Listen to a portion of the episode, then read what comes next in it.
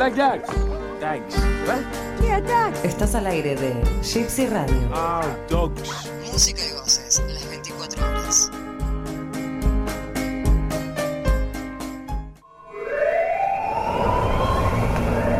T minus one minute. Escudriñador. ¡Deje de comer, no sea irresponsable! Escudriñador, dije. Eh, che- chequeado, perdón, estaba masticando. T minus 50 seconds. ¡Es un irresponsable! Temperatura de reactor. 85 grados. Ni idea tiene de cuánto está el reactor. T minus 40 seconds. Calce la boca.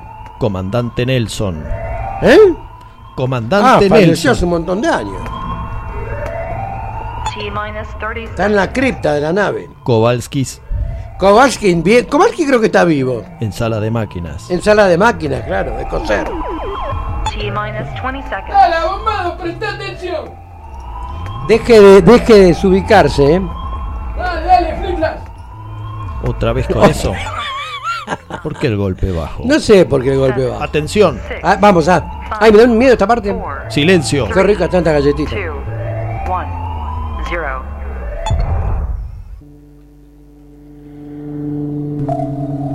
Periscopio, bien, gracias.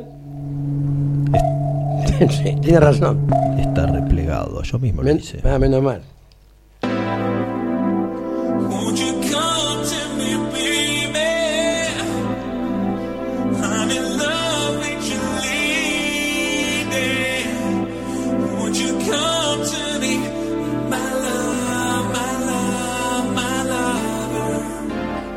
Muy buenas noches. Esto es gypsyradio.com.ar.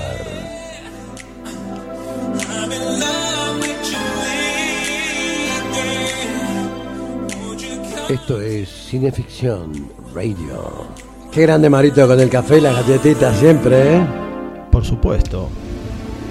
¡Cállese la boca! Estelarizada por Darío Labia y su amable anfitrión. ¿Quién les habla? Chucho Fernández.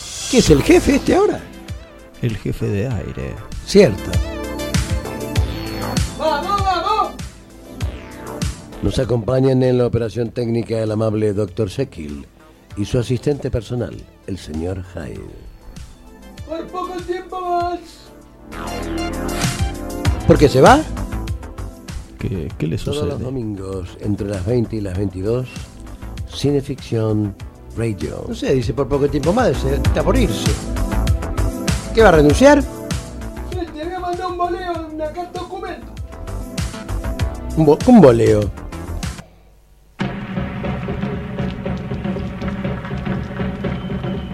Ah, vamos con todo hoy.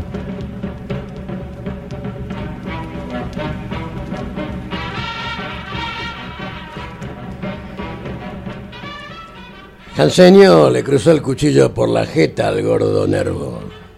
La mesa fue al suelo y nuevamente el despelote. Hubo sangre a pesar de que los cuchillos no tenían filo. El gordo Nervo levantó la silla y se la tiró de patas a la jeta.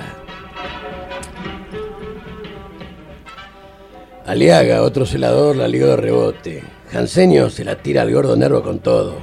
Cara de remolacha caza el brazo en pleno envío.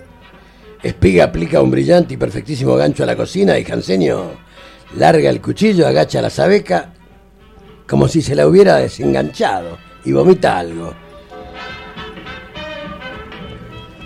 Cara de remolacha consigue calmar el despelote general que por la rapidez de los acontecimientos no se había podido desarrollar en toda su plenitud. Juansenio está doblado en dos, espiga lo sostiene mientras nos pega unos gritos. El gordo Nervo me mira la mano ensangrentada y agranda los ojos. Esa sería la última vez que jodería durante la comida.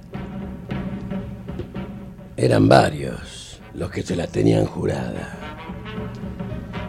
El tajo que abría sujeta alegraba muchísimos corazones. En la semana que estuvo encerrado en el cuartito, Juanseño recibió muchísimas muestras de solidaridad. Él estaba convencido que se había cometido una grave injusticia, poniéndolo en cana. Y por intentar remediar esto pasaría la historia gloriosa de la tumba con el majestuoso nombre de Fuguita.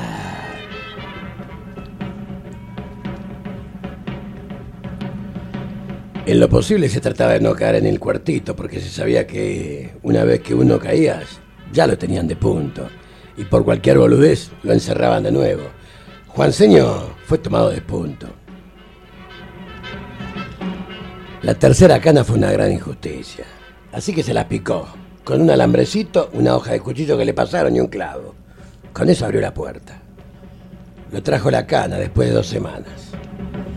El muy boludo se había puesto en pedo y se deschavó solo. Lo encerraron de nuevo con llave y con candado.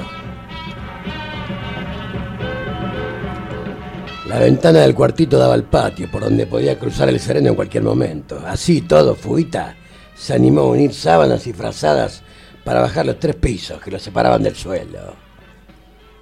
Estuvo libre algo más de dos semanas nuevamente. Lo trajo a la cana.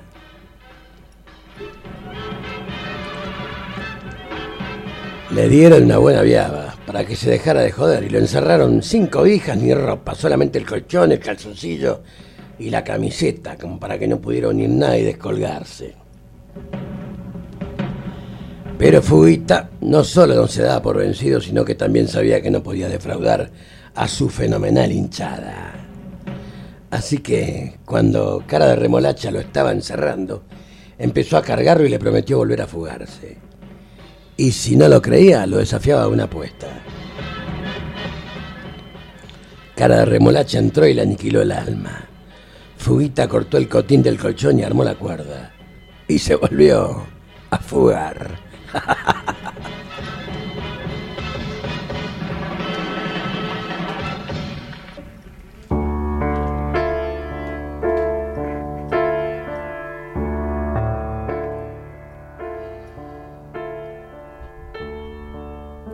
En una de nuestras charlas, le he dicho a mi amiga Patricia Breccia que en esta época la gente valora mucho más su vida. Por eso ya no existen las guerras como antes. A lo que ella me respondió, haciéndome dubitar, claro está, que hoy en día la gente sigue en guerra, pero contra sí misma, y lo hace a través de la alimentación, de las drogas, de la sobreexigencia del trabajo y, en una palabra, despreciando interiormente aquello de lo que se manifiestan acérrimos partidarios, es decir, de la propia vida.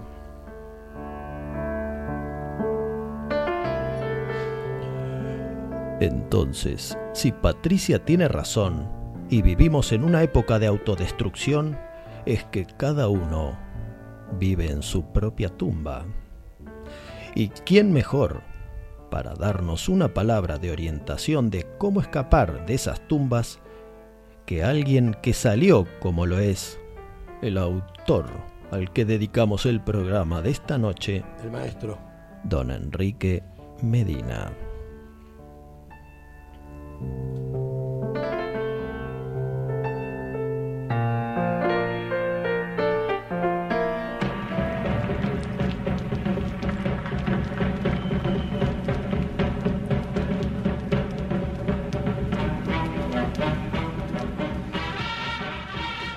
Estábamos formados para ir a cenar cuando empezó el revoloteo por la galería del patio de visitas. El nerviosismo general por saber lo que estaba pasando iba en aumento. Hasta que apareció la gallarda figura de Fuguita, escoltado por dos canas que lo aferraban de los brazos. Enseguida corrimos el dato y el murmullo creció. Fuguita empezó a dejarse ver, caminaba derechito y con la cabeza levantada. A la legua se veía que estaba orgullosísimo. Cara de remolacha fue a su encuentro. Quiso mantenerlo fuera de nuestra vista, pero ya era tarde. No tuvo más remedio que aguantarse la piola, piola, y traer a Fuguita. Le sacaron las esposas. Cara de remolacha hablaba con los canas. Espiga lo agarraba de un brazo a Fuguita. Pensaría que al menor descuido se piantaba de nuevo. Debajo de la campanota quedó Fuguita. Justo desde la luz del baño lo mostraba en todo su esplendor y hasta le formaba un halo alrededor de la cabeza, como los santos. El cuadro histórico nos mostraba a nosotros de un lado mirándolo en silencio, del otro él, descalzo, en calzoncillos y camiseta. Uno se animó y pegó el grito inicial, saludándolo. ¡Bravo, Fuguita! Él miró buscando el grito y sonrió. Levantó los brazos imitando al mono Gatica cuando ganaba sus peleas. Nadie se aguantó y estallaron los aplausos, gritos y silbidos. Nosotros que lo teníamos cerca lo fuimos a tocar. Fuguita, macho, solo, grande, Fuguita. Sos bárbaro, Fuguita. Fuguita, viejo y peludo nomás. Se lo llevaron a la rastra y nos calmaron los ánimos. No lo encerraron. Comió en el comedor junto con todos. Pero al día siguiente, sin decirle agua va, lo metieron en el colectivo de la tumba y se lo llevaron con rumbo desconocido. Bueno, desconocido es un decir. Fue a parar a otra tumba, supuestamente más dura. Nunca se supo a cuál de ellas.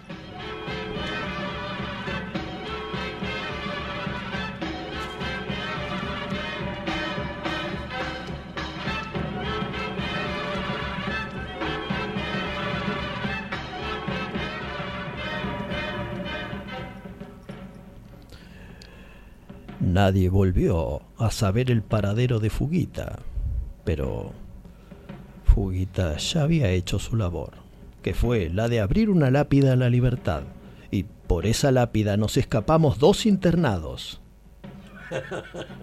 Chucho Fernández Y Darío Labia. y Darío Lavea para esta noche ofrecerles... Hay bailarinas de caño esta noche, ¿no? ¿Hay qué? Sí, háblame en los micrófonos, que me deja hablando solo. Sí, ¿qué me decía? ¿Hay qué? ¡Estás en el aire vos, eh! Sí, estoy en el aire, pero no me, si no me, no me- no me operan, eh, no, no, no puedo salir. ¿Qué, qué me decía? No, no escuché. ¡Presta atención, cabezón! ¿Qué me dice? Fliflas. No, flimflases. Esta Mm. noche, Esta les, noche. les ofreceremos una nueva ¿Qué cosa? cineficción Radio. radio. Allá vamos. Pinche, Jekyll.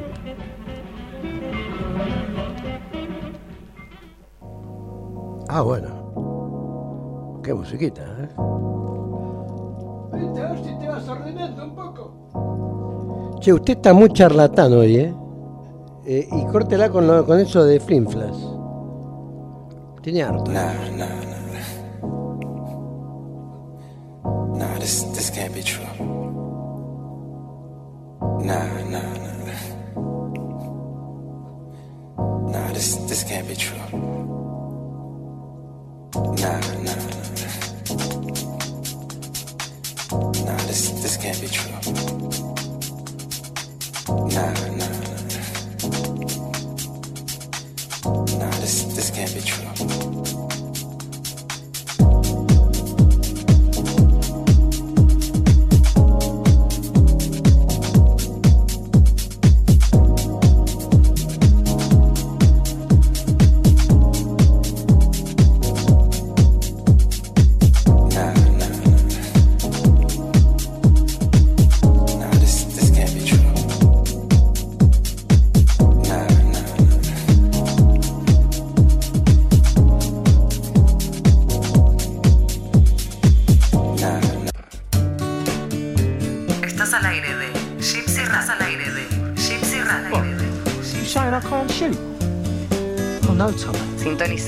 Gypsy Radio. I you can't shoot. Música y voces las 24 horas. I know you can't shoot.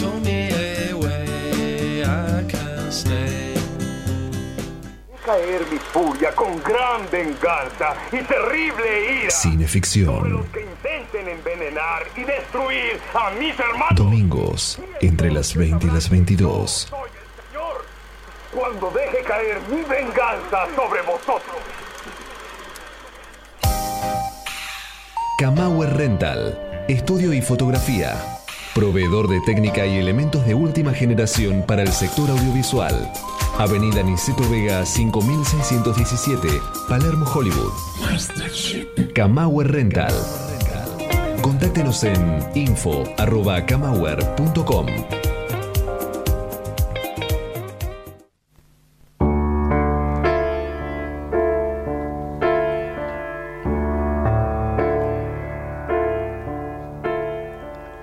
Estás escuchando Cineficción Radio, acto segundo, por gypsyradio.com.ar. Y ahora les voy a dar las buenas noches a mi camarada de navegación. ¿Cómo le va? ¿Cómo anda, amigo? ¿Todo bien? ¿Y usted? Sensacional, un lujo, 10 puntos. Re bien. Todo chequeado, ¿no? Sí, sí, por suerte sí. Hoy Está, está- atento radar vigila, soledad, sí, ¿no? Sí. está permanen- permanentemente, Permanentemente. alerta. Qué bárbaro, qué bárbaro. ¿Cómo anda? Esa chica no duerme. Eh, dormir. es- Duerme poco. No, no, no hace falta. Está todo el tiempo pendiente. Por supuesto. Qué grande soledad. Beso grande, gran abrazo. ¿Cómo anda todo? ¿Cómo anda la semana? Bien. ¿La semana? ¿Cuál? ¿La pasada o la que viene? La pasada. Bien, bien, bien, todo bien. En reglas generales, bien. Si quiere detalles, le cuento. O sea, coincide en mis apreciaciones. Sí, más o menos, más o menos. Los motivos para estar tan bien es que esta Sí. semana. Tengo la misma cantidad de huesos que la semana pasada, o sea que eso ya es. Sí, no, a favor. no perdió ninguno. No, no, tengo lo, lo mismo de la otra vez, 724. Muy bien. Estas. Cualquier cosa. Est- esta Yo tengo 724 huesos. Me permite, Hyde. Mm. Esta, Yo no, el- al otro háblele. esta semana han llegado ejemplares de cineficción a Rosario. Ajá. Mira qué bien. Y están en camino a Santiago de Chile. Ah, caramba. Para el Santiago Film Festival de Horror. Ah, el Horror eh, Film Festival de Sí, Santiago. señor. claro. Muy bien. Nuestro Atlater Alonso de Objeto Libro se lleva una carrada de breviarios, Bien. revistas, Material. libros de oro. Sí, Y- de contrabando, todo y- como corresponde. Y nuestro amigo Ricardito Tupinamba Uh, ese tiene cara, ese es un, ese es un tránfuga, seguro. es un gran elemento el que Un gran elemento, correcto. Bien, es- ¿Cómo se llama, Ricardito? Tupinamba. Que, qué lindo tener un, un- un amigo que se llame así. El- Yo lo tendría de pistolero principal. Él conduce los destinos de la Orden de Dagón. Ah, caramba, tiene una, una organización. Sí, sí, una organización que edita libros Sí. y bueno, y también los, los pasa de un país a otro. Ah, yo siempre quise tener una banda. Me acuerdo que mamá decía, qué lindo, ¿y qué querías tocar? ¿Cómo que quería tocar? ¿No querías tener una banda? No, mamá, una, otra cosa. Él transmite cultura y Ah, se llevó mm. una carrada también de, De material. y nuevamente la cineficción. Mm. Así que En Mar del Plata está abastecido, ¿no? Todo. en Mar del Plata en la semana próxima Mire que está GDS, ahí Radio Mar del Plata. ¿La radio qué? nos une. Preparándose para reprisar nuestros programas en breve. ¿eh? Sí, señor. Y en breve vamos allí cuando esto, este ciclo en Gypsy termine, Sí. que será a finales de octubre. Sí, señor. Nos queda este programa en 4 más de octubre. Estaremos transmitiendo desde bairecityradio.com.ar. Sí, señor. Creo que es así, ¿no? A ver, escuche esto. Esto es Monseñor, ¿no? Este inconfundible fraseo evocativo Sí. de nostalgias, Ajá. de melancolías Sí. y de ausencias Es con lo que la sanatea a la mujer, ¿no?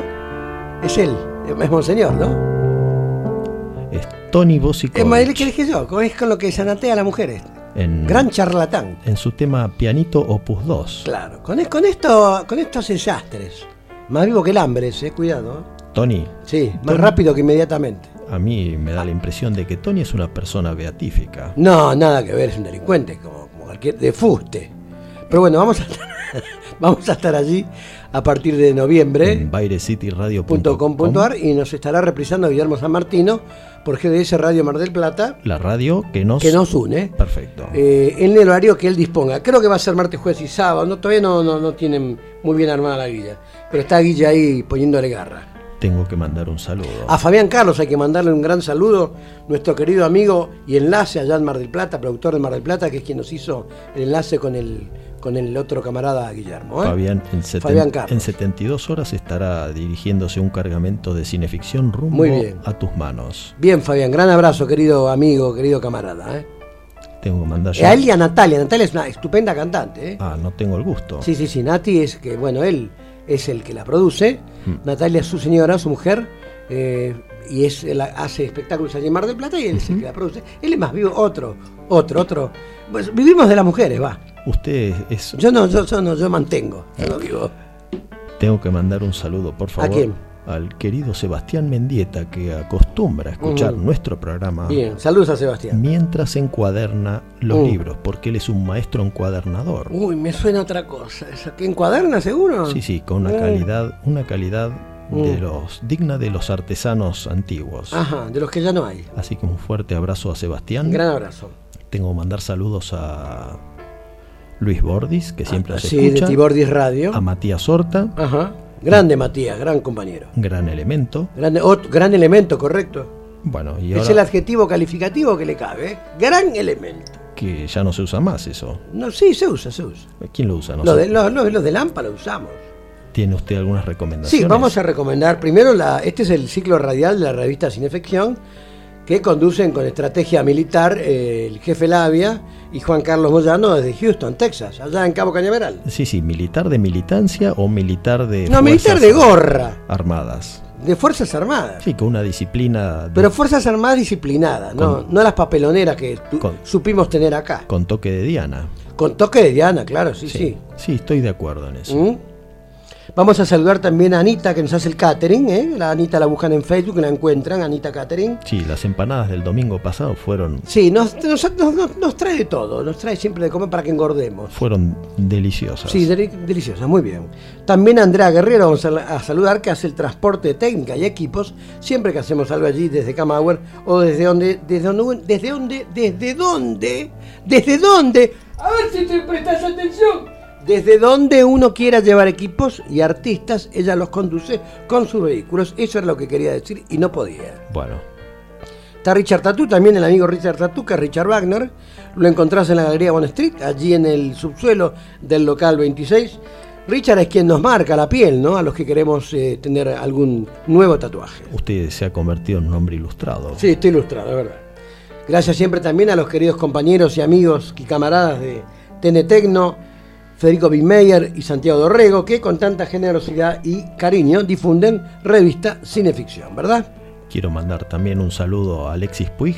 Alexis Grande, Alexis que estuvo, está entrevistando a grandes figuras. Y eso desde hace Ahora está años. por entrevistar a Maléfica, Sí, sí. estuvo con, Con Joaquín Fénix. con The Joker. Sí. eh, el sábado pasado él me invitó generosamente Uh. a Cultura Pop. Bien, Bueno, estuvimos propalando la palabra, mencionamos el programa Cineficción Radio. bien, como corresponde, como hace, como hace un, como hace un verdadero camarada y compañero. Mencionando también. No como esos improvisados que suelen no hacerlo. eh, vos sabías, Chucho, que en misión diplomática Sí, y de un secretismo her- supino, hermético, sí. Alexis ya se llevó un paquetito para Sara Karloff. Qué grande. Así que Gran beso a Lola, ¿eh? su señora. pendientes de esta misión diplomática. Bien, Tenemos un último saludo antes de irnos a ver, ¿a quién? a la artística, que es desde Barcelona. ¿A quién? Nuestro querido amigo columnista de cineficción, Estrella, especialista, columnista estrella. profundamente consubstanciado con bandas sonoras, compositores de cine, como es Eduardo Manola, Caromba, caromba, caramba, carumba, está carumba, en, carimba. en Cataluña, y él nos va a dedicar un saludo Bien, desde y una- un pequeño anuncio. Así que te paso con él y pase, venga.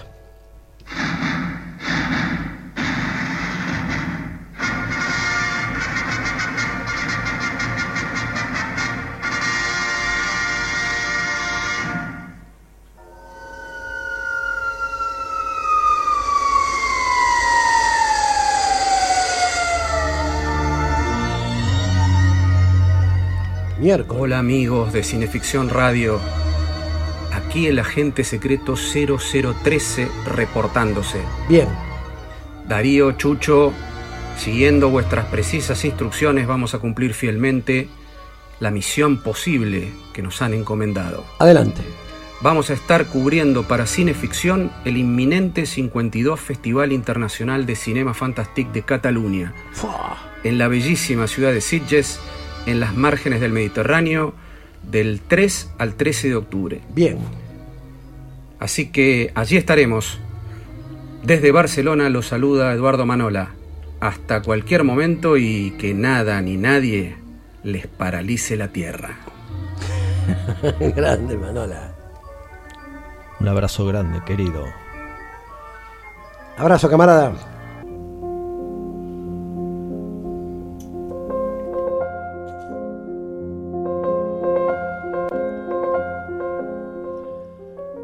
Se entretienen como pueden los chicos.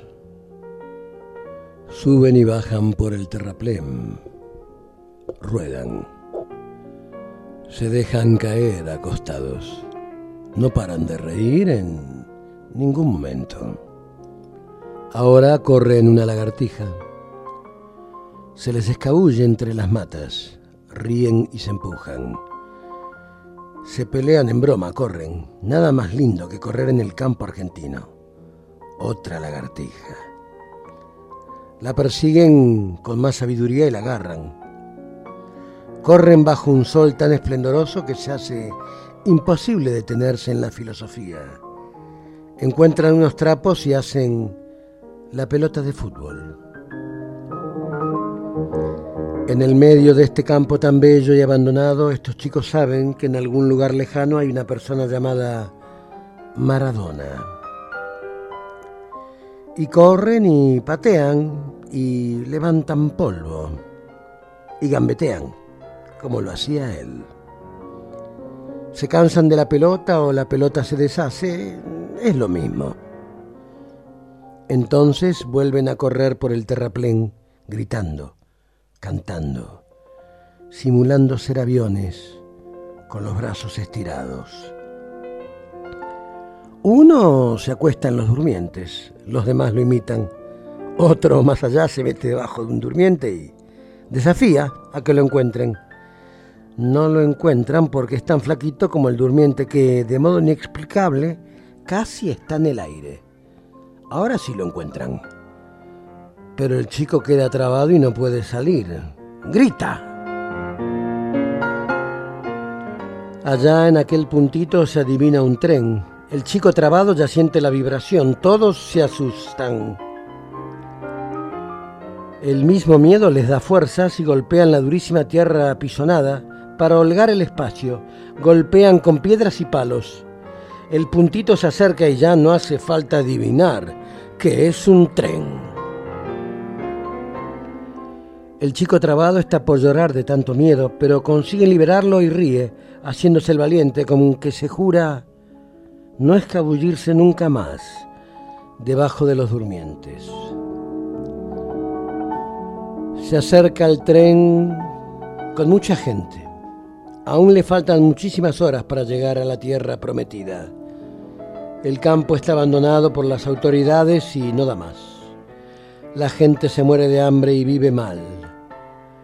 Así es que esta familia, compuesta de un matrimonio aún fuerte, cuatro chicos y una nenita, están re felices de haber podido salir de la miseria de la provincia y partir a un sitio donde sí se puede hablar de futuro. Dejaron sus costumbres, sus paisajes, que al verlos por las ventanillas parecen distintos. Dejaron su historia en pos de la sobrevivencia. El desarraigo es para los más grandes que para los más chicos. Ellos viajan ilusionados. Buenos Aires es el cielo y sus padres los cuidarán, así que nada hay que temer. Gozan. La nena es preciosa. Sentada en las rodillas del padre, se maravilla con la velocidad del tren. De tanto en tanto asoma peligrosamente la cabeza. El padre la recrimina con cariño, le da un beso y ella ríe. Alegre, la nena le avisa al padre que allá adelante hay unos chicos. El padre se asoma y verifica. Le da un beso y sigue hablando con su señora de lo que aún tienen que resolver. Meter a los chicos en la escuela. En este campo tan abierto y soleado, los chicos ya no saben a qué jugar. El tren se acerca como si fuera un toro y el flaquito que se había quedado trabado lo odia. Lo odia por el susto que le pegó. Lo odia porque si no fuera porque lo sacaron a tiempo, vaya a saber qué le hubiera pesado o pasado. Levanta una piedra y se prepara a hacerlo de costumbre con las vacas. Y todos los chicos hacen lo mismo, gritando y riendo. lanzan las piedras que se benefician por el viento a favor y por la velocidad en contra del tren. La piedra del flaco encuentra la frente de la nena. Es tan preciso el golpe que no hay nada que hacer. El inspector dice que lo lamenta, pero no hay ni estación ni nada donde parar y la nena ya está muerta. Los chicos ruedan por el terraplén, corren, gritan, ríen, sin que el cansancio les gane.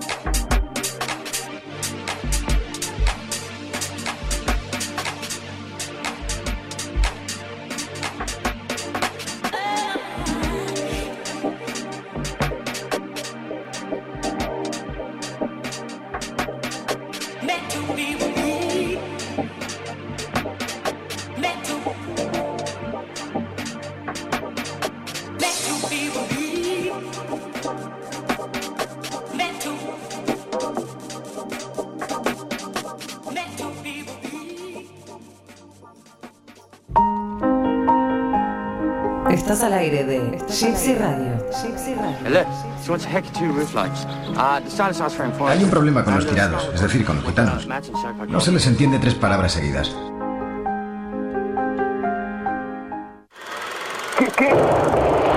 No se deje intimidar por el cine y los matones de Marcelius Wallace. Cineficción. Para estar bien informado y esquivar todas las balas. Para adquirir cineficción, consulte en cinefanía.com.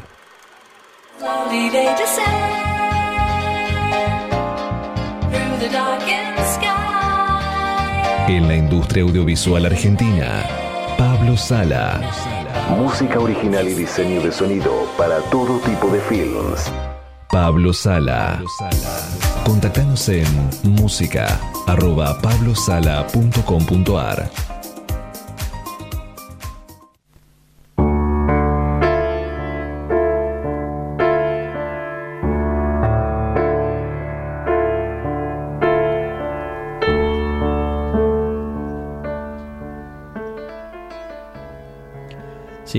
Radio.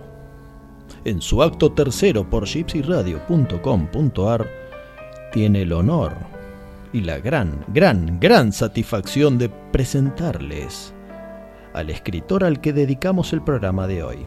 En el pasado hemos pivoteado sobre autores fenecidos, Poe, Wilde, Bram Stoker, Conan Doyle, Lugones, Quiroga. Sí, también hemos hablado de autores vivos como Stephen King y Clay Barker, pero ellos no saben que existimos.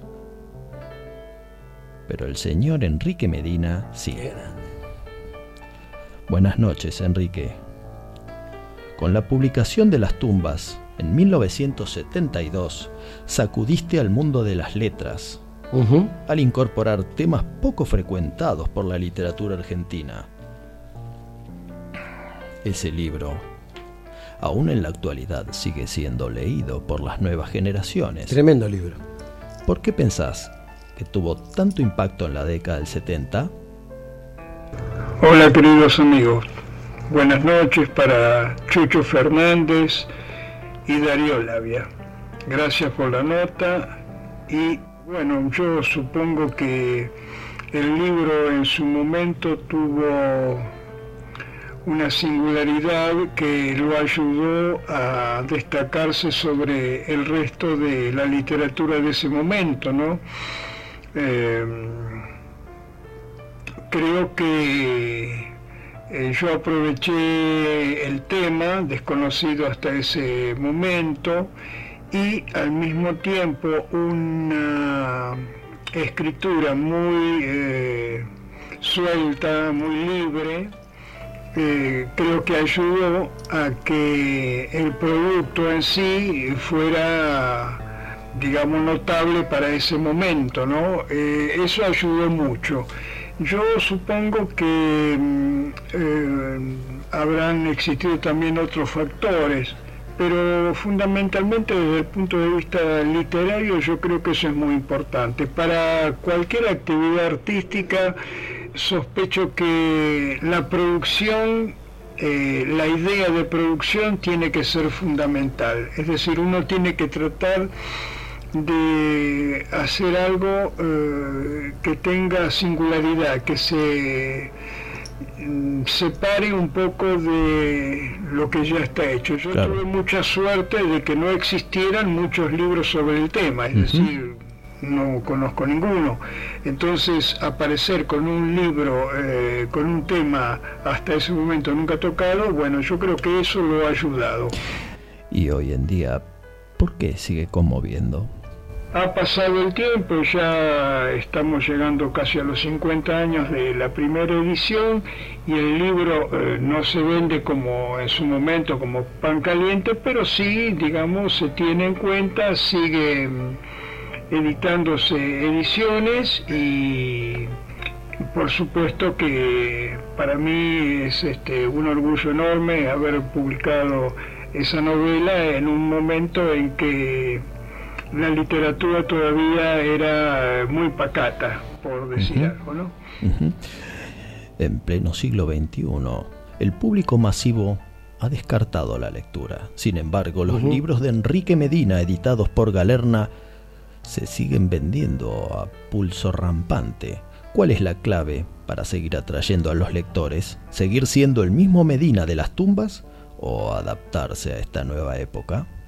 Bueno, yo supongo, no sé si me he adaptado a, los nuevos tiempos, eh, lo que sí sé que sigo siendo fiel a mí mismo. En aquel entonces, apenas saqué mi primer libro, recuerdo que siempre me preguntaban por qué escribía, en fin, todo ese tipo de cosas, porque en ese momento estaba de moda decir que uno escribía porque estaba comprometido con su tiempo y todo lo demás. Es decir, era una época, eh, los 70, el libro salió en el 72, donde eh, era muy importante tener una posición realista en cuanto a, las circunstancias políticas.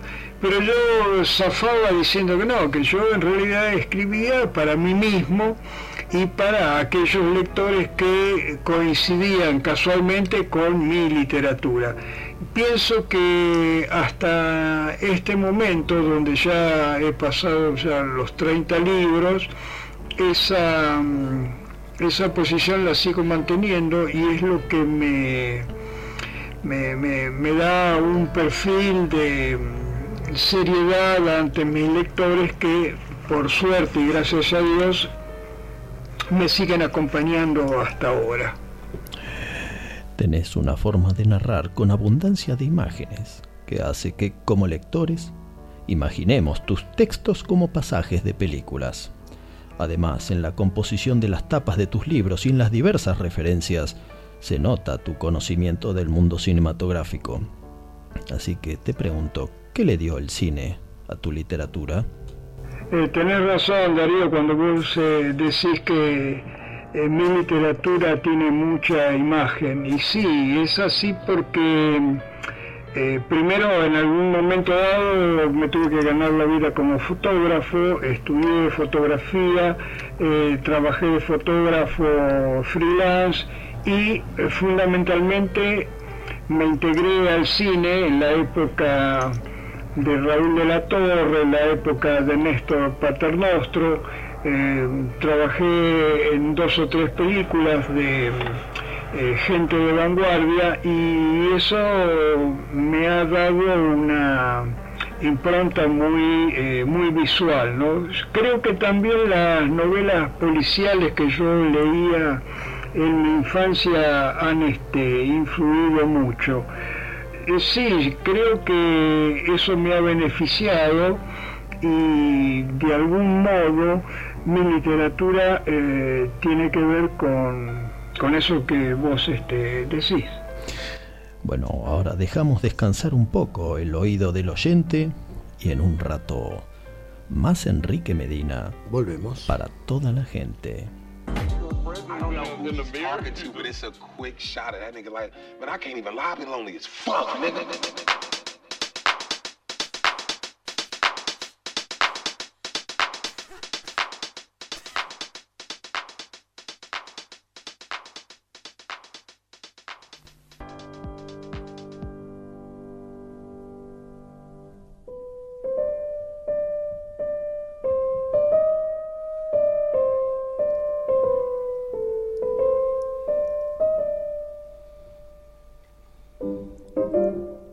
Intensidad de la lluvia es más cruel de lo que dice la radio. Inundaciones, camiones y autos varados, árboles que caen, colectivos sin ruta. Techo arriba suben dos ratas. Pozos de agua chupan latas, trapos, cartones. Se tapan. Otro pozo se traga un perro ahogado. Varios chicos juegan bajo la lluvia con el agua hasta las rodillas. Semáforos que dejan de funcionar. Carteles de publicidad caídos en la vereda. Ramas que obstruyen. El viento musicaliza el desastre. Dentro de un departamento una madre está desesperada. Zapato en mano corre a su hijo alrededor de la mesa. El chico llora, grita, hace escándalo, pero el temporal tapa su miedo.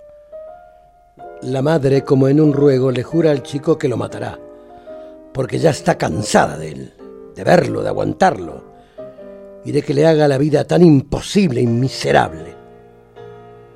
Y que debido a él ella no pueda tener un minuto de paz.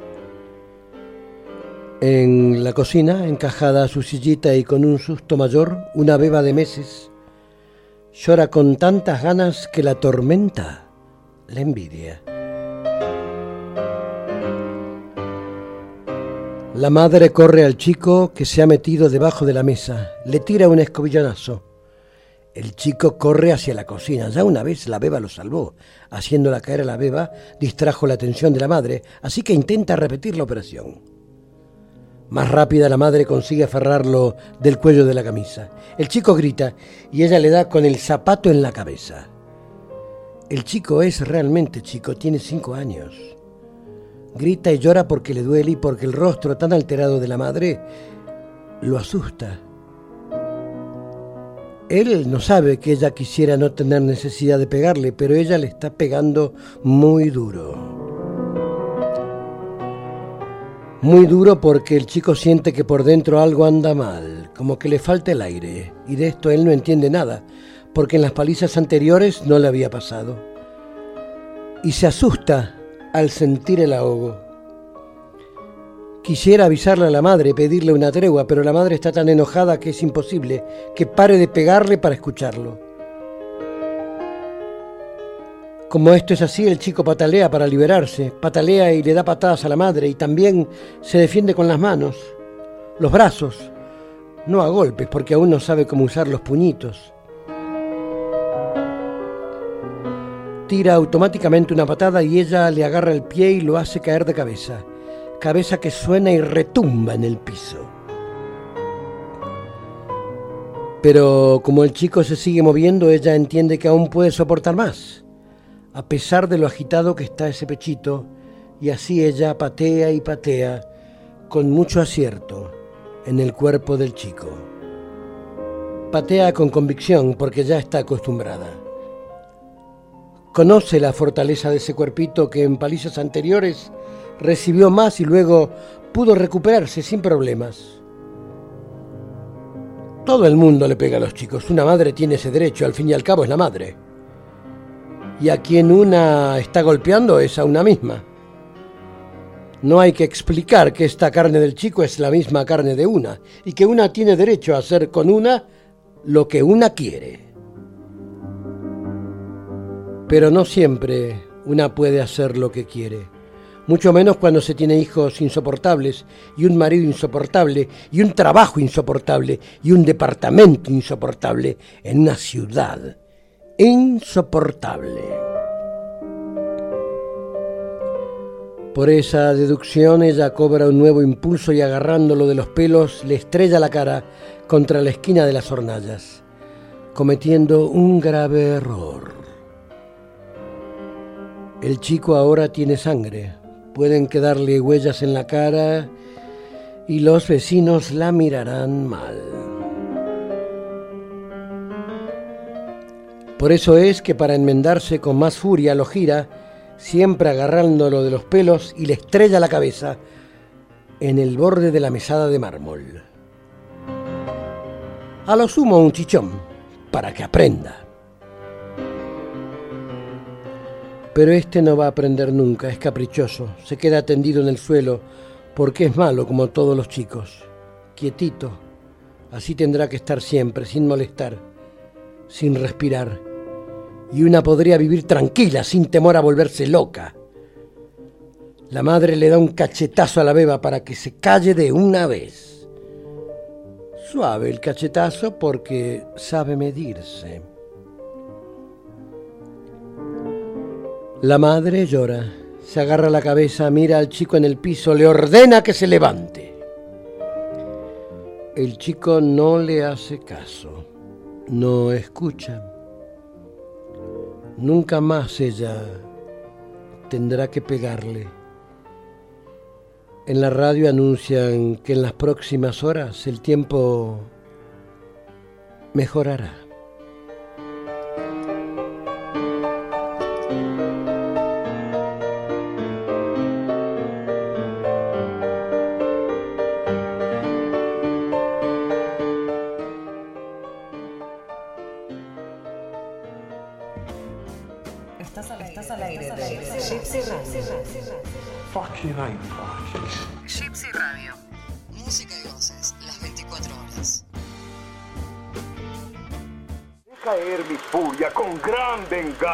Y terrible ira. Cineficción. Que intenten envenenar y destruir a mis hermanos. Domingos, entre las 20 y las 22. Cuando deje caer mi venganza sobre vosotros. Kamauer Rental. Estudio y fotografía. Proveedor de técnica y elementos de última generación para el sector audiovisual. Avenida Niceto Vega 5617, Palermo, Hollywood. Kamauer Rental. Contáctenos en info.kamauer.com.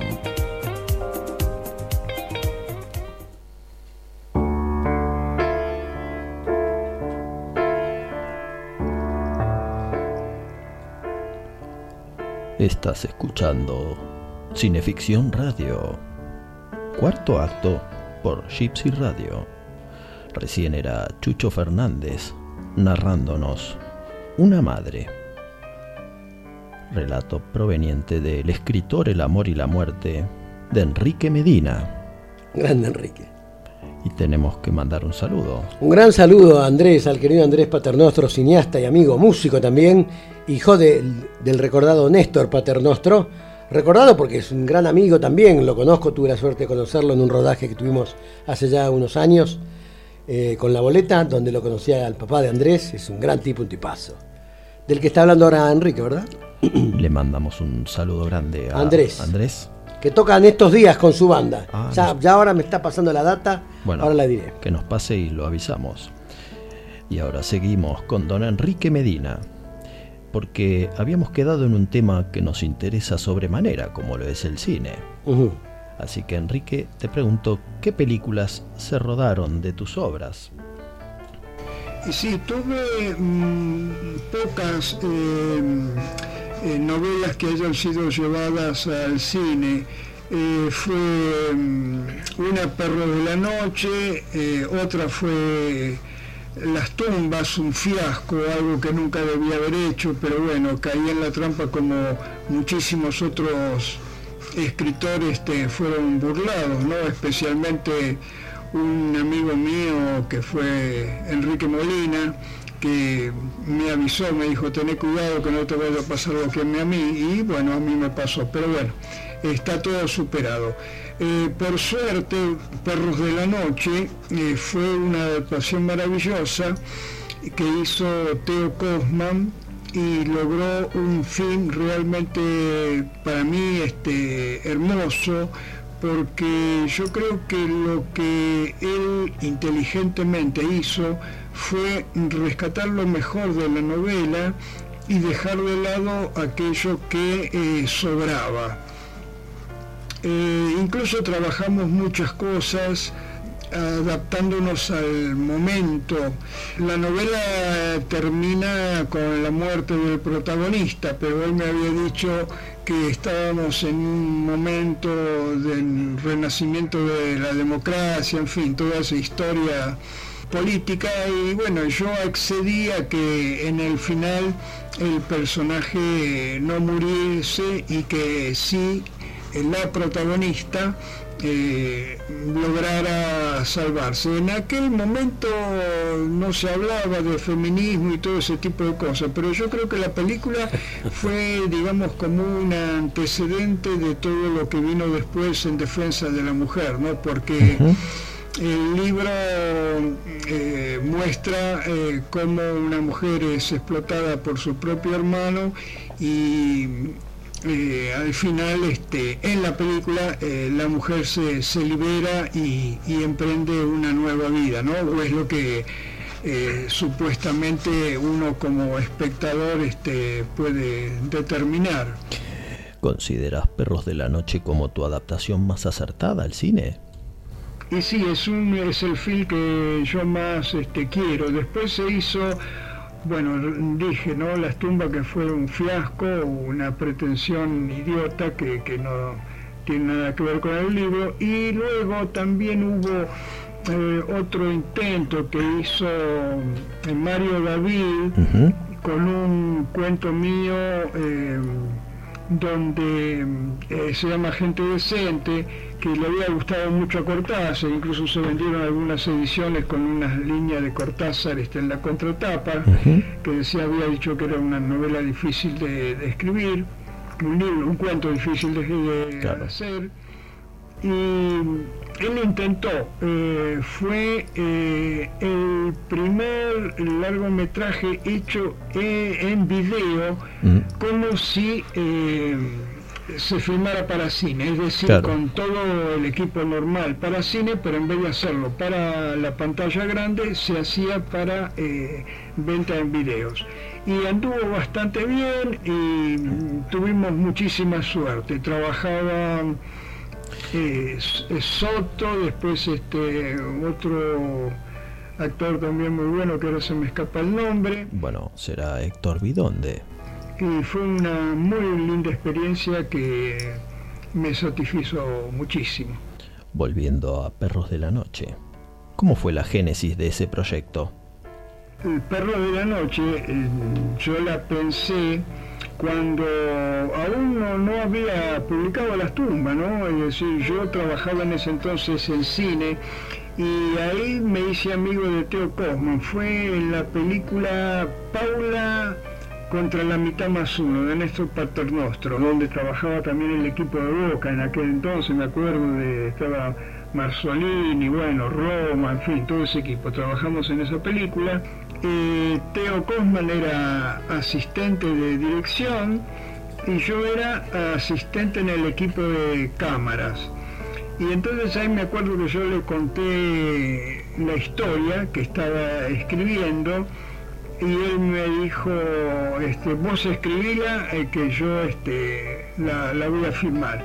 Y claro, era una época en que nosotros apenas si podíamos este, trabajar en cine sin tener eh, ninguna chance de poder eh, trabajar de algo más que no sea de asistentes. Pero bueno, eh, pasados los años tuvimos la suerte de que yo publiqué la novela, la novela anduvo muy, muy, muy bien y él la filmó y bueno, nos fue muy bien, se estrenó en el cine Iguazú, en La Valle con mucho éxito y en varias cabeceras de barrio y después fuimos al Festival de San Sebastián y ganamos varios premios.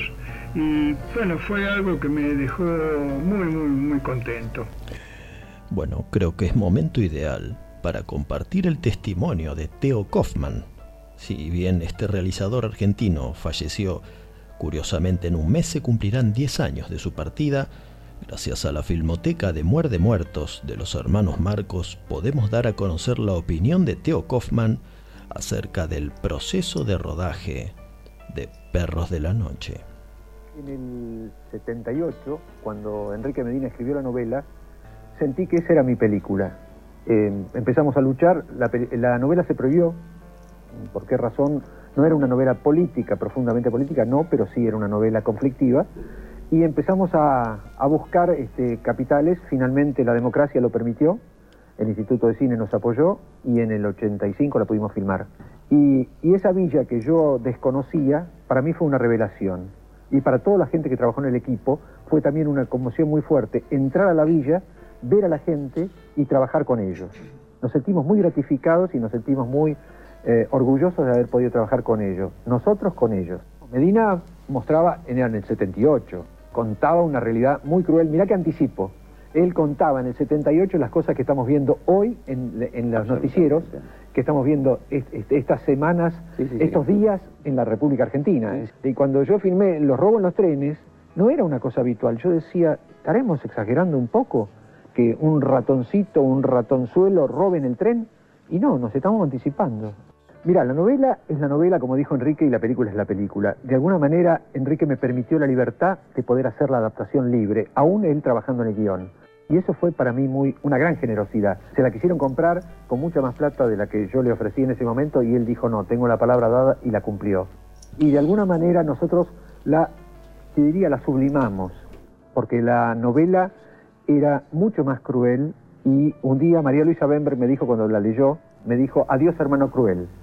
Es una historia de amor entre dos hermanos y por ahí camina. Y yo le dije, no, es una historia social. En eso disentíamos con María Luisa. En la, novela, en la novela, perdón, termina trágicamente y yo le pedí a Enrique que no, que tengamos un final esperanzador.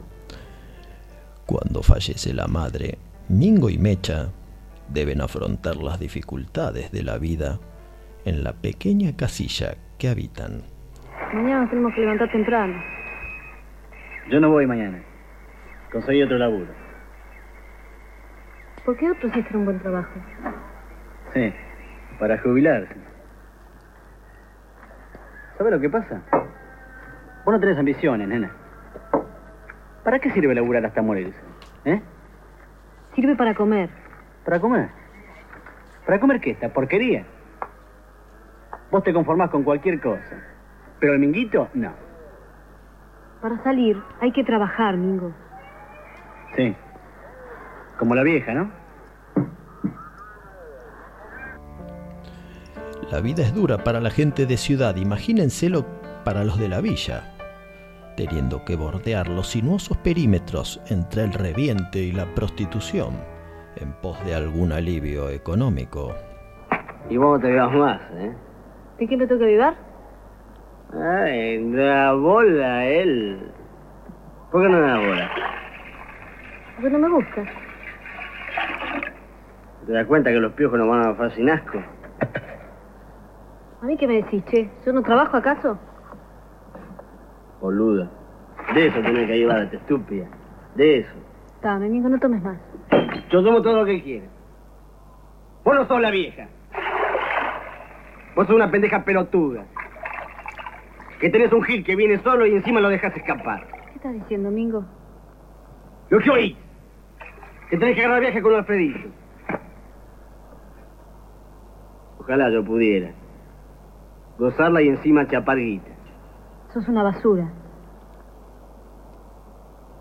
A mí no me diga basura, ¿eh? A mí no me diga basura. ¡No, Mingo!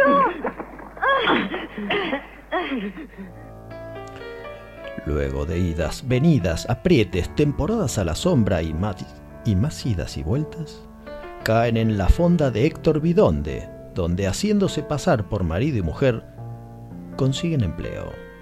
Pero Bidonde es un hombre maduro y rápidamente se siente atraído a Mecha y ella, bueno, por una vez, no tiene que hacer las veces de la madre de Mingo. Si no lo querés, ¿por qué te vas con él? Quédate, Mecha. No sé, podemos buscar otro trabajo, otra cosa. No sigas con ese tipo. No es bueno para vos.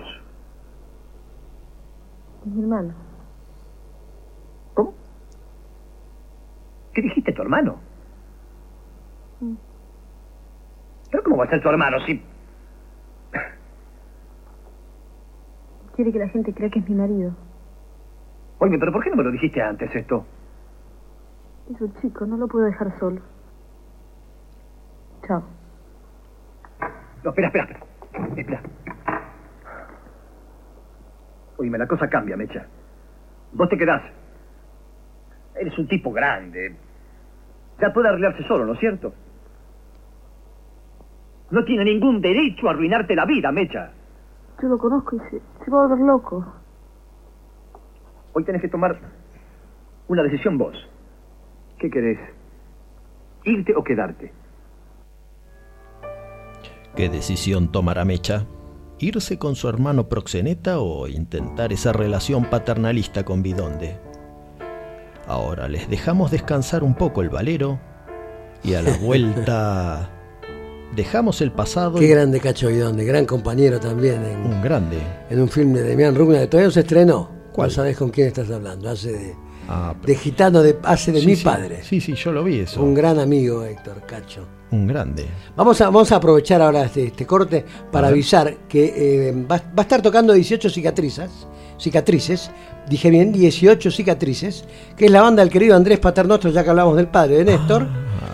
Andrés tiene su banda que se llama Ah. Sí, sí. 18 cicatrices Sí. y es el guitarrista y van a estar allí en City Bar en Martínez el 5 del 10 y en Maquena, ahí donde está también muchas veces Mancha Rolando, va a estar entonces 18 cicatrices en Maquena Club en Palermo el 12 del 10. Ah, hace 5 del 10 en Martínez, 12 del 10 en Palermo, 18 cicatrices, una banda. me- A mí me, me cae muy bien el, el- el- el vocalista, el que canta. ¿El cantor? Es un personaje, el cantante. sí. hace música- Hay una bajista, rock, hacen ¿Hace rock. música moderna? No, rock and roll. ¿qué ¿O de mis moderna? tiempos? Rock and roll hacen. Bueno, está bien. Bueno, a la vuelta volvemos con un poco más de, ¿De Enrique? de Don Enrique. Vamos. Pinche Jekyll, lléveselo.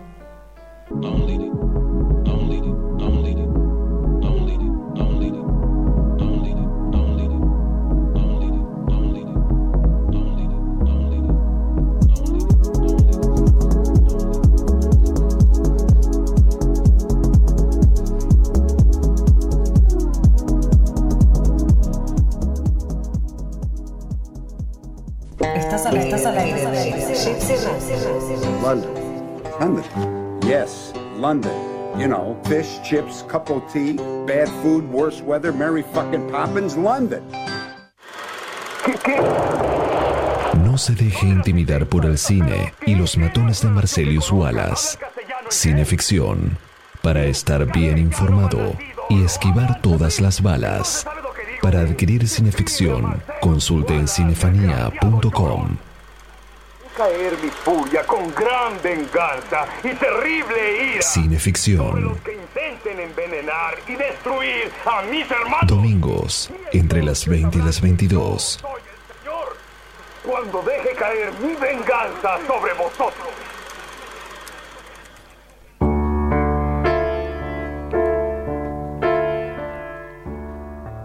Estás en Cineficción Radio, acto quinto por gypsyradio.com.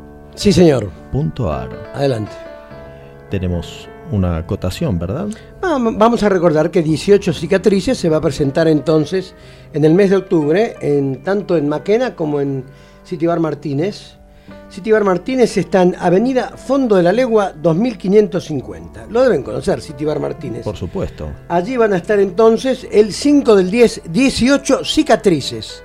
La banda del querido amigo Andrés Paternostro, de la cual es guitarrista. Tiene un vocalista muy copado. ¿eh? Yo he visto mucho material de ellos en. A mí me gusta mucho lo que El hacen. cantor. El cantor, sí.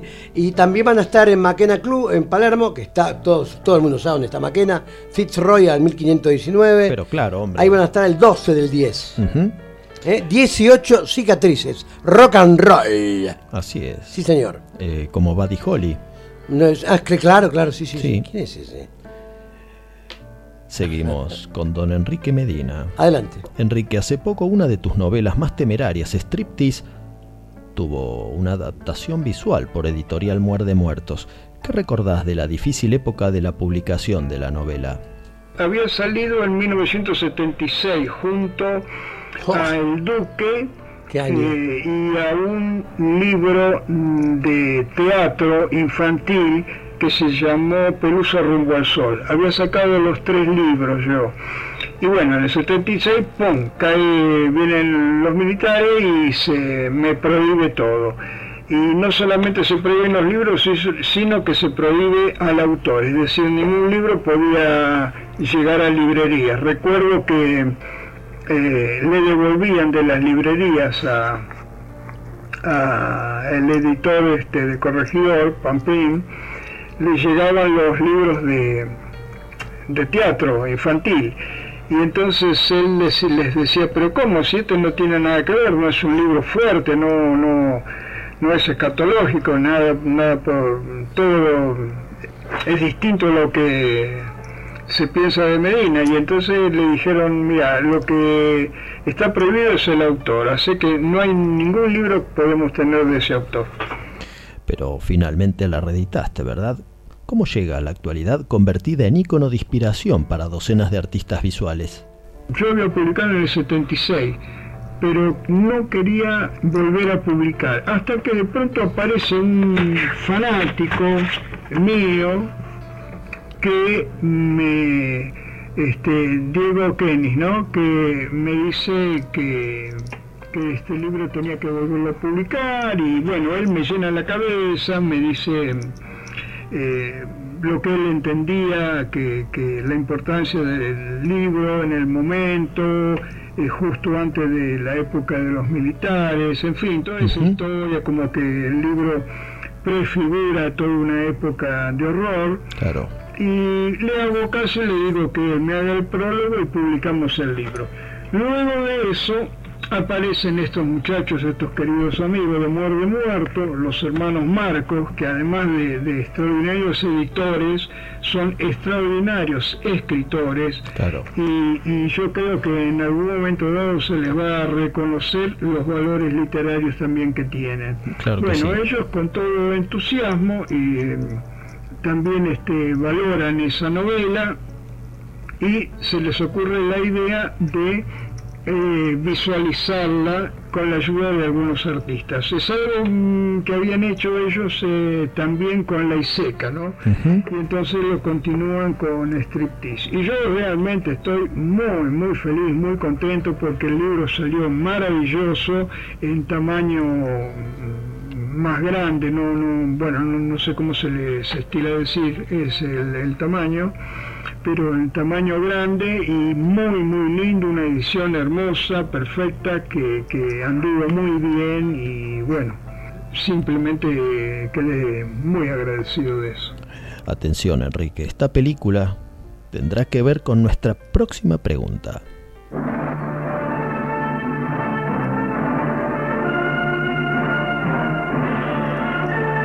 El tesoro de Tierra Madre.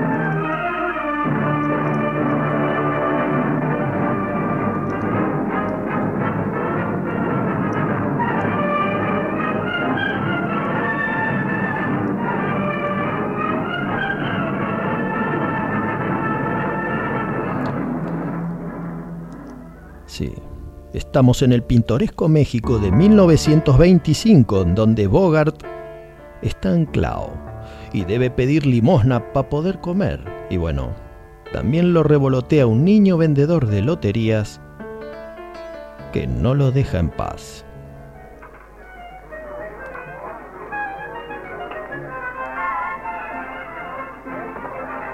¿Quiere lotería, señor? Eh, vete, no quiero saber nada de la lotería. Anda, vete ya. Si usted gana, le tocan cuatro mil pesos. Vete y no molestes más. El billete vale solo cuatro pesos y es el que va a ganar. No tengo cuatro pesos. Pues compre un cuarto en solamente un peso. Si no te marchas pronto, te tiraré este agua en la cara. Compre un décimo entonces, señor. Son solo... Señor, compre solo un pedazo. Un vigésimo que le cuesta 20 centavos. Oiga, señor, sube los números y dan a 13. Es un bonito número, ¿verdad? Yo sé que va a ganar. ¿Cuándo tiran la lotería? Dentro de tres semanas. Entonces dame un pedazo y lárgate a donde yo no te vea. Es un número que trae suerte, señor. Gracias. Ya verá que gana. Yo siempre vendo buenos premios. Suerte, señor.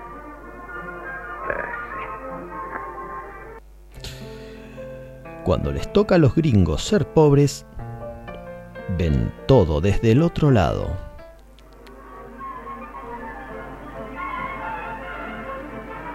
Qué pueblucho. Tampico. Es terrible. Si consiguiera un empleo, reuniría el dinero para el pasaje y me largaría de aquí lo antes posible. Y yo. Si fuéramos mexicanos podríamos ganar dinero limpiando zapatos. Pero no nos conviene. A nuestros compatriotas les avergonzaría eso. No creen mal que les pidamos dinero o robemos algo aquí. Ahora, si llegan a vernos lustrando zapatos o vendiendo limonada, todos se indignarían. Y no nos darán trabajo nunca más. Y la gente del pueblo no nos lo da tampoco. Es malo ser pobre aquí. ¿Y dónde es bueno? ¿Que por qué evocamos este film de John Huston? Porque se basó nada más y nada menos que en una historia de Bruno Traven, a quien vos conociste. ¿Podrías compartir con nuestros oyentes cómo llegaste a la industria del cine mexicano? ¿Y cómo fue que conociste al misterioso Bruno Traven, también autor de Macario? A Bruno Traven tuve la suerte de conocerlo cuando estuve en México con una compañía eh, de marionetas con la que trabajábamos en teatros y entonces eh, pudimos entrar a México porque no era fácil, era difícil, eh, gracias a Carlos Amador, que era un productor muy importante y además era amigo de López Mateos, el presidente, y su mujer era una actriz argentina, Marga López. Eso ayudó a que pudiéramos este, entrar a México y, a, y trabajamos muy, muy bien. Eh, y en un momento dado, Carlos Amador quiso eh, integrarnos eh, a una película que se estaba mm, por hacer, en la cual la, compañía de marionetas iba a tener este, un fragmento, un espacio ahí lindo. Entonces fuimos a los estudios Churubusco, donde se filmaba el estudio más importante de México, y entonces ahí fue que yo como había hablado mucho, hablaba mucho de literatura y todo lo demás, había visto eh, ya en México todas las películas de, de Bruno Traven, eh, dirigidas por Gabaldón creo que era. Eh, tengo la suerte de que en un momento dado, estando eh, en el estudio, como ya dije, cuentan que había llegado eh, Bruno Traven, lo que era eh, inhabitual en él, porque Bruno Traven siempre tuvo una vida muy recoleta, es decir, era una persona que no quería reportajes, no quería hacerse ver, no quería que le sacaran fotos, eh, era un tipo muy raro, muy curioso, porque eh, la vida de él es este, maravillosa, es una novela en sí, porque es un, tipo que nació en Alemania, escribió en inglés, vivió en Inglaterra, este, bueno, anduvo por muchos lados, eh, se asegura que era este, un agente de inteligencia, eh, era agente de inteligencia y contraagente de, de inteligencia al mismo tiempo. Eh, yo incluso escribí un texto en uno de mis últimos libros sobre él, ¿no? Eh, bueno, el asunto fue que, que le pedí a, Carlos Amador que me lo presentara, por supuesto, fue, me lo presentó y yo ahí, este, eh, cuando le di la mano, la verdad que se me hizo un nudo en la garganta, ¿no? Porque estaba muy, muy emocionado de conocer realmente a un ídolo al que yo admiraba tanto y bueno, él fue muy cordial, muy muy simple, hablamos dos o tres cosas y bueno, después sigue siendo lo suyo, ¿no? Pero fue uno de los momentos así eh, que yo más tengo grabado en mi corazón porque, eh, ¿cómo decirte? Fue la, misma emoción que cuando eh, tomé un café con, Cortázar en, París, eh, o cuando me hice amigo de Bernardo Cordon, o de Bioy Casares, o del mismo Borges, ¿no? Es decir, para mí fue maravilloso, ¿no? En tus dos últimos libros de relatos, Cabalgando Van y Sudores y Tajos, homenajeas a personajes de la cultura de distintas épocas y fundamentalmente evocas los bares porteños. Sí, fue una época maravillosa, era una época en la que de pronto yo me levantaba muy temprano, agarraba el clarín, buscaba los avisos de trabajo y iba a los que podía para dejar mi currículum y luego simplemente me iba a un bar, eh, me sentaba y me ponía a escribir. Hubo bares que para mí fueron, digamos, como mi casa, ¿no? Es decir, me acuerdo de la Giralda, eh, la Academia de, la calle Callao, eh, y los 36 billares de Avenida de Mayo. Esos tres bares para mí fueron emblemáticos porque yo podía mm, eh, eso de las 10 de la mañana y quedarme, qué sé yo, hasta las 4 de la tarde. Eh, era maravilloso, con un café con leche y nada más. Y mm, escribí mucho, escribí mucho y yo me acuerdo, tengo como anécdota, digamos que, o, como cosa curiosa, no como anécdota, en la Giralda yo me sentaba en la última mesa contra la pared donde había un teléfono público. Entonces yo ejer- me ejercitaba haciendo diálogos, anotando lo que hablaba, lo que estaba diciendo la persona que hablaba por teléfono y dejaba el espacio para poner el- lo que supuestamente del otro lado estaba hablando la otra persona. Claro. Y bueno, yo así me, me aprendí, según ese estilo, a escribir diálogos, o por lo menos a, a buscarle la vuelta, ¿no? Que es tan difícil escribir los diálogos, ya sea para, para literatura, cine o lo que fuera, ¿no? Es decir, que si alguien filmara la vida de Enrique Medina, gran parte de esa vida transcurriría en bares porteños, ¿verdad? Exactamente en esos libros que son este Ocre Urbano, eh, y Blasfemias, Cabalgando Van. Hago otro tipo de literatura, digamos, yo mismo la denomino literatura amable, ¿no? No es este mm, tiene como característica mía que es la literatura un poco fuerte, un poco eh, sin límites, eh, sino que de pronto trato de hacer un homenaje a, aquellos escritores que escritores o artistas en general que me han este, dado mucho con sus obras y a los que yo de alguna manera quiero rendirles homenaje, ¿no? Y, claro, por supuesto, también los bares están metidos en este homenaje porque se me ocurrió complementarlos con eh, servilletas de, de bares de Buenos Aires, porque además de los bares que yo concurría para quedarme mucho tiempo y escribir, simplemente los bares de Buenos Aires, aun cuando, aún en los que no los usaba para escribir, bueno, es, este, ha sido muy grato poder estar en ellos porque tiene una magia muy especial el, bar en Buenos Aires. Uno cuando se sienta en un bar es como que, bueno, tiene un momento de, de descanso, eh, de meditación y, y- y luego cuando uno se levanta es como el boxeador cuando se levanta del banquito y, y sale a pelear eh, un nuevo round, ¿no? Eh, para mí los bares son, son eso, como el, el minuto de descanso del boxeador. Entonces, el libro está ilustrado con las servilletas de cada uno de los bares, ¿verdad?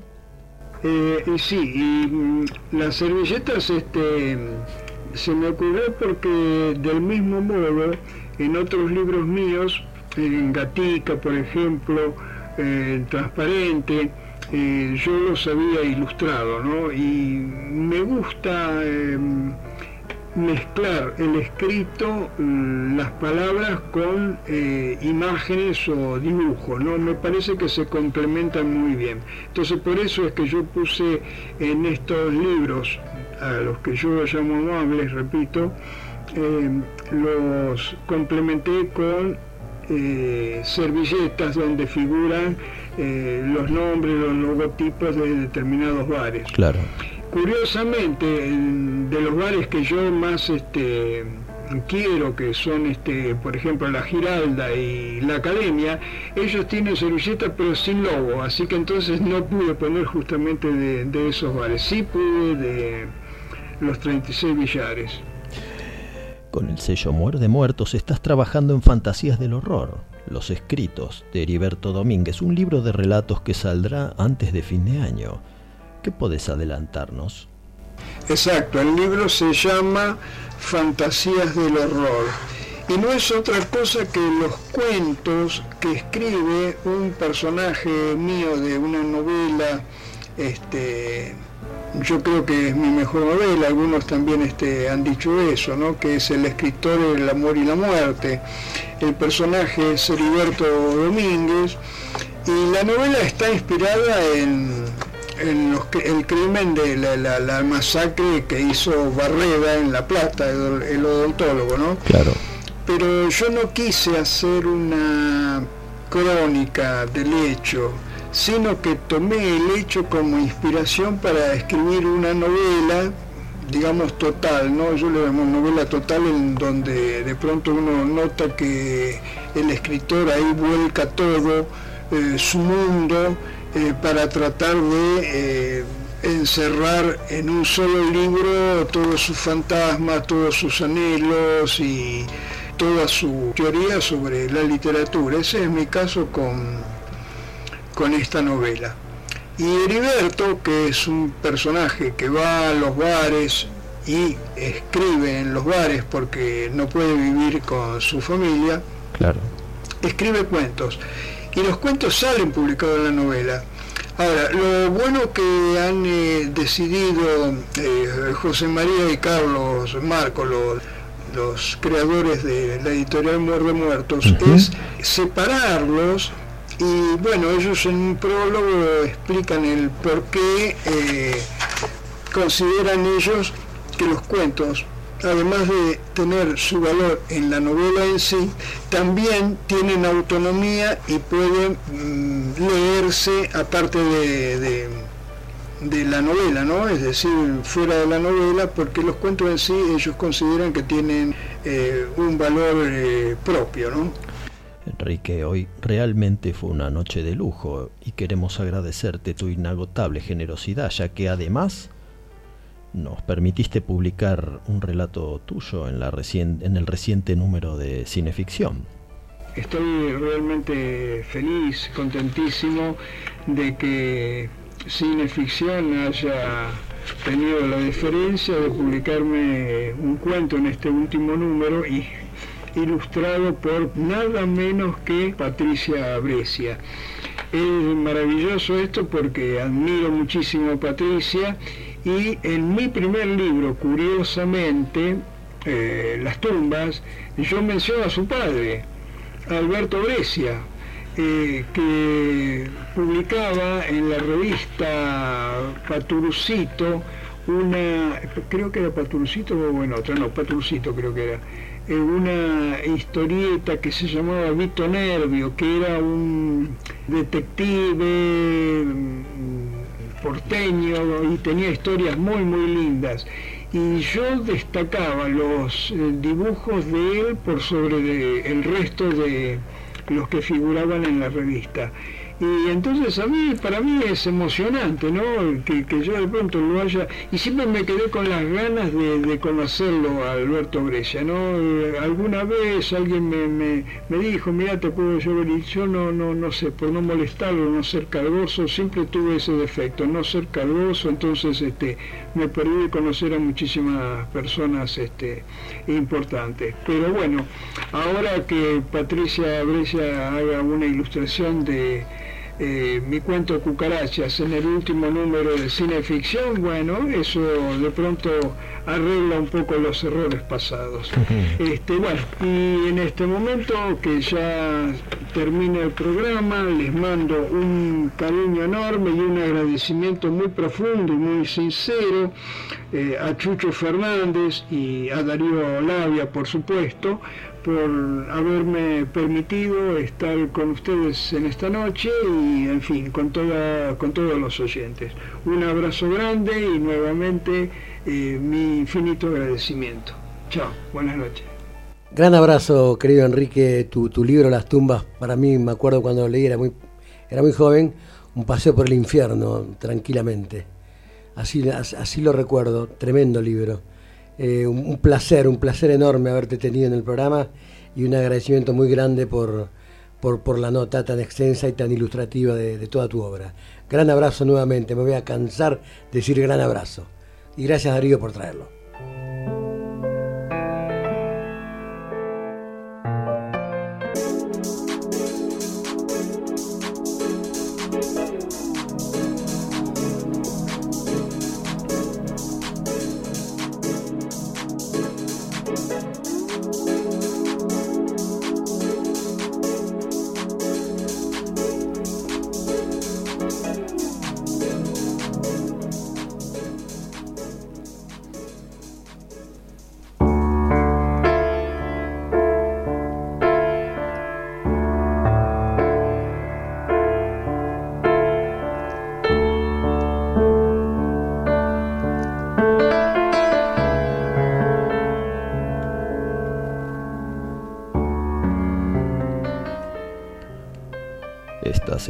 Cineficción Radio, último acto por gypsyradio.com.ar.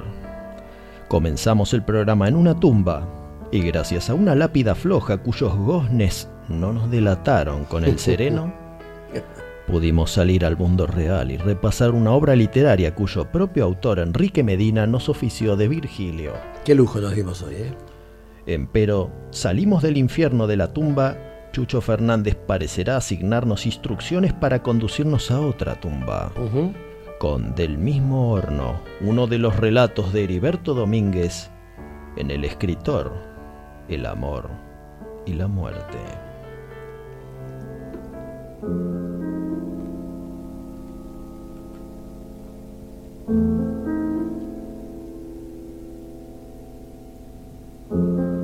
No es lo mismo matar en defensa propia con lo que se tenga a mano que matar con premeditación y alevosía, según las leyes.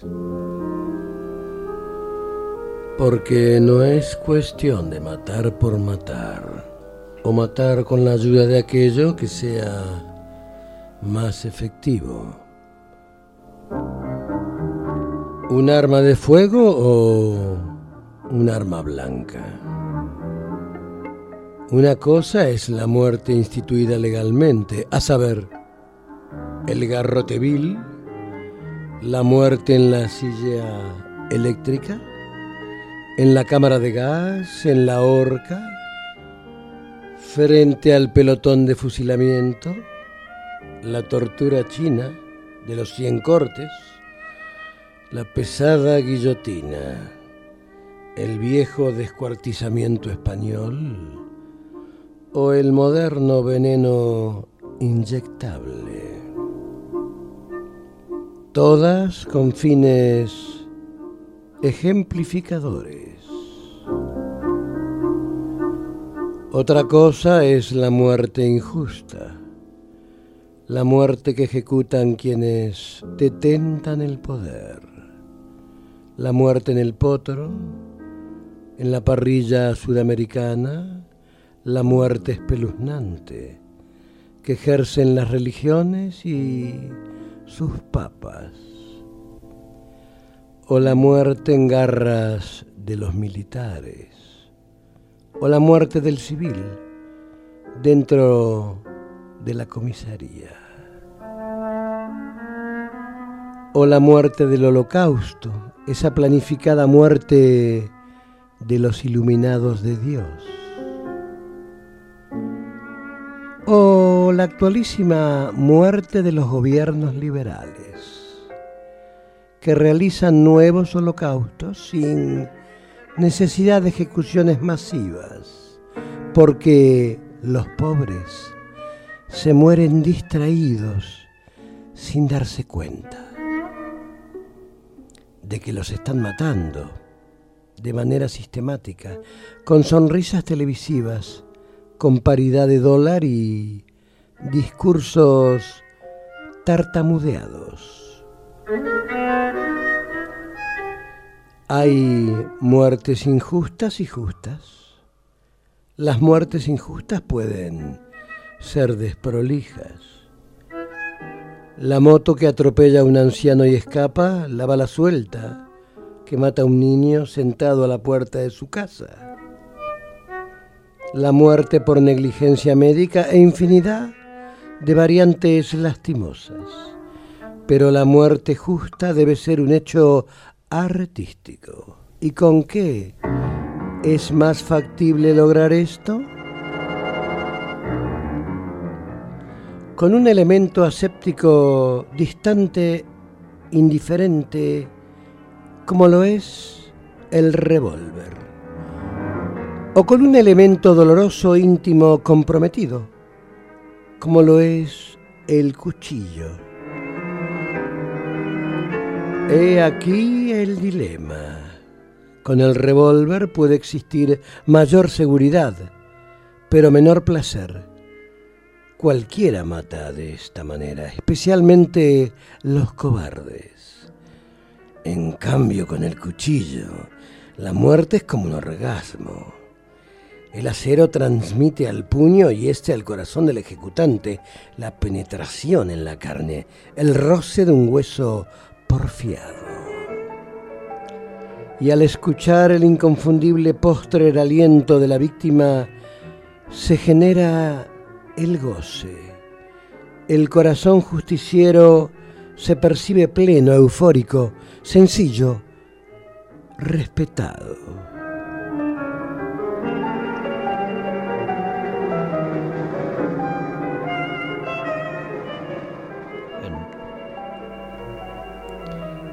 Enrique, tus universos tallados con una prosa tan filosa como la de ese cuchillo nos ofrecen la evasión de la ficción literaria, pero también el horror recargado de la realidad.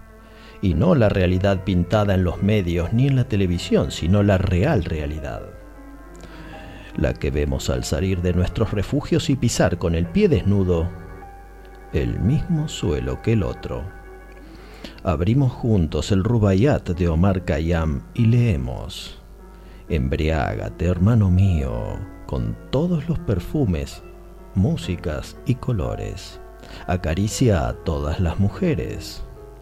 Recuerda que la vida es breve y que pronto volverás a tierra como el agua del Zemzem y el Selsebil.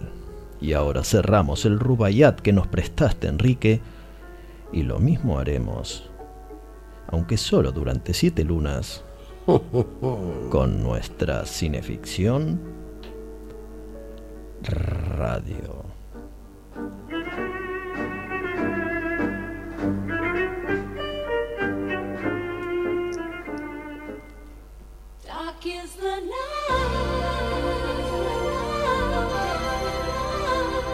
Buah, hoy digamos les pongo un 6. ¿Cuánto nos pone? Un 6,50. Qué marrete esa nota.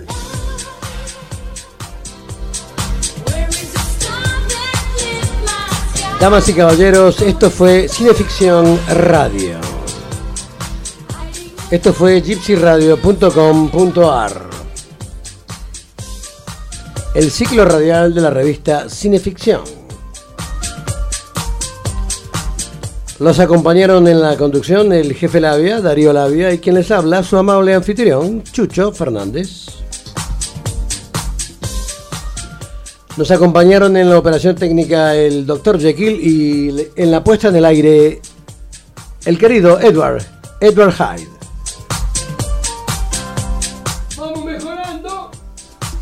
¿Vio? Usted se queja de mi mozo. Bien, gusta. Basta con eso. Da- dale con Flimpla. Damas y caballeros, nos volveremos a encontrar dentro de siete días. Mientras tanto y en tanto, por Buenos Aires City Radio, que en realidad es bairecityradio.com.ar. Sí, señor. Tengo un lío con eso. Es bairecityradio.com.ar. Claro, hombre. Todas las madrugadas de los lunes, miércoles y viernes reprisan nuestro programa, el querido Tony Bosikovich. A las 0 horas. De 0 a 2, esta madrugada, lunes, miércoles y viernes. A la hora del lobo. A la hora del lobo, correcto. Tengo que mandar un saludo a Soledad Suárez. A nuestra querida amiga Soledad. Si usted Que tiene, está en el faro, está en el faro permanentemente. ¿eh? tiene alguna consulta, doctora Soledad Suárez. Sí, sí, sí. No, las consultas las van a tener que e- evacuar con ella. Por supuesto. Los que vengan a tener líos con nosotros. Algunas consultas legales o. Eh, contrataciones. Referentes a civil. No, contrataciones. Nosotros lo que discute Soledad por nosotros es el dinero. Si usted tiene alguna idea o algo que. No, yo no merece- tengo ideas. ¿Cómo no? los bolsillos vacíos. Que merece ser registrado para proteger Ajá. su propiedad intelectual. Ahí vamos a Yacona. José e Stanislao Iacona. Sí, señor. Nuestros amigos de. Sí, ahí vamos a ir a mangar para Rufla. Exactamente. A mangar así de una. ¿Cómo mangar? Eh, a pedir, por favor. Buah.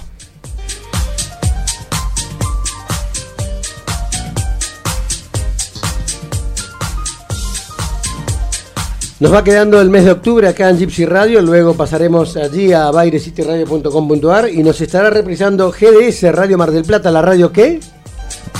Nos une. Muy bien, allí estaremos...